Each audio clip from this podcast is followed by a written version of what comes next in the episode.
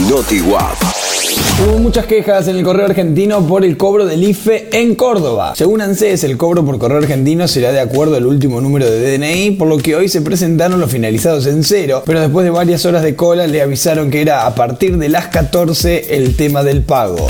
Bajó el número de contagios de dengue en la última semana en Córdoba, en total fueron 268 los registrados. Es en relación con el anterior reporte difundido el 28 de abril por el Ministerio de Salud de la provincia, cuando se habían registrado 404 infectados. Tragedia en Esquel, se estrelló un avión sanitario, murieron un médico y una enfermera. Ocurrió a última hora de este martes, venía de Santa Fe y estaba destinado a trasladar una niña en estado delicado. Se terminó precipitando a tierra dentro del mismo aeropuerto. Los comercios del centro insisten en que van a abrir el próximo lunes 11 y ya prepararon un protocolo propio. Crearon una red que asegura tiene 3.000 integrantes en la capital y en el interior y hoy presentarían al COE un documento con medidas sanitarias.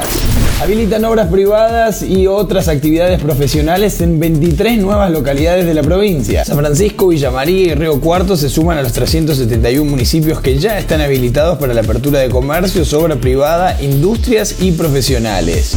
Diputados harán un simulacro de sesión para probar el sistema virtual. Sergio Massa y los jefes de los bloques e interbloques acordaron realizar una sesión presencial y telemática sobre una capacitación vinculada a la ley Micaela. Búscanos en redes como O ingresa a notiwap.com.ar y solicita gratis el contenido que quieras.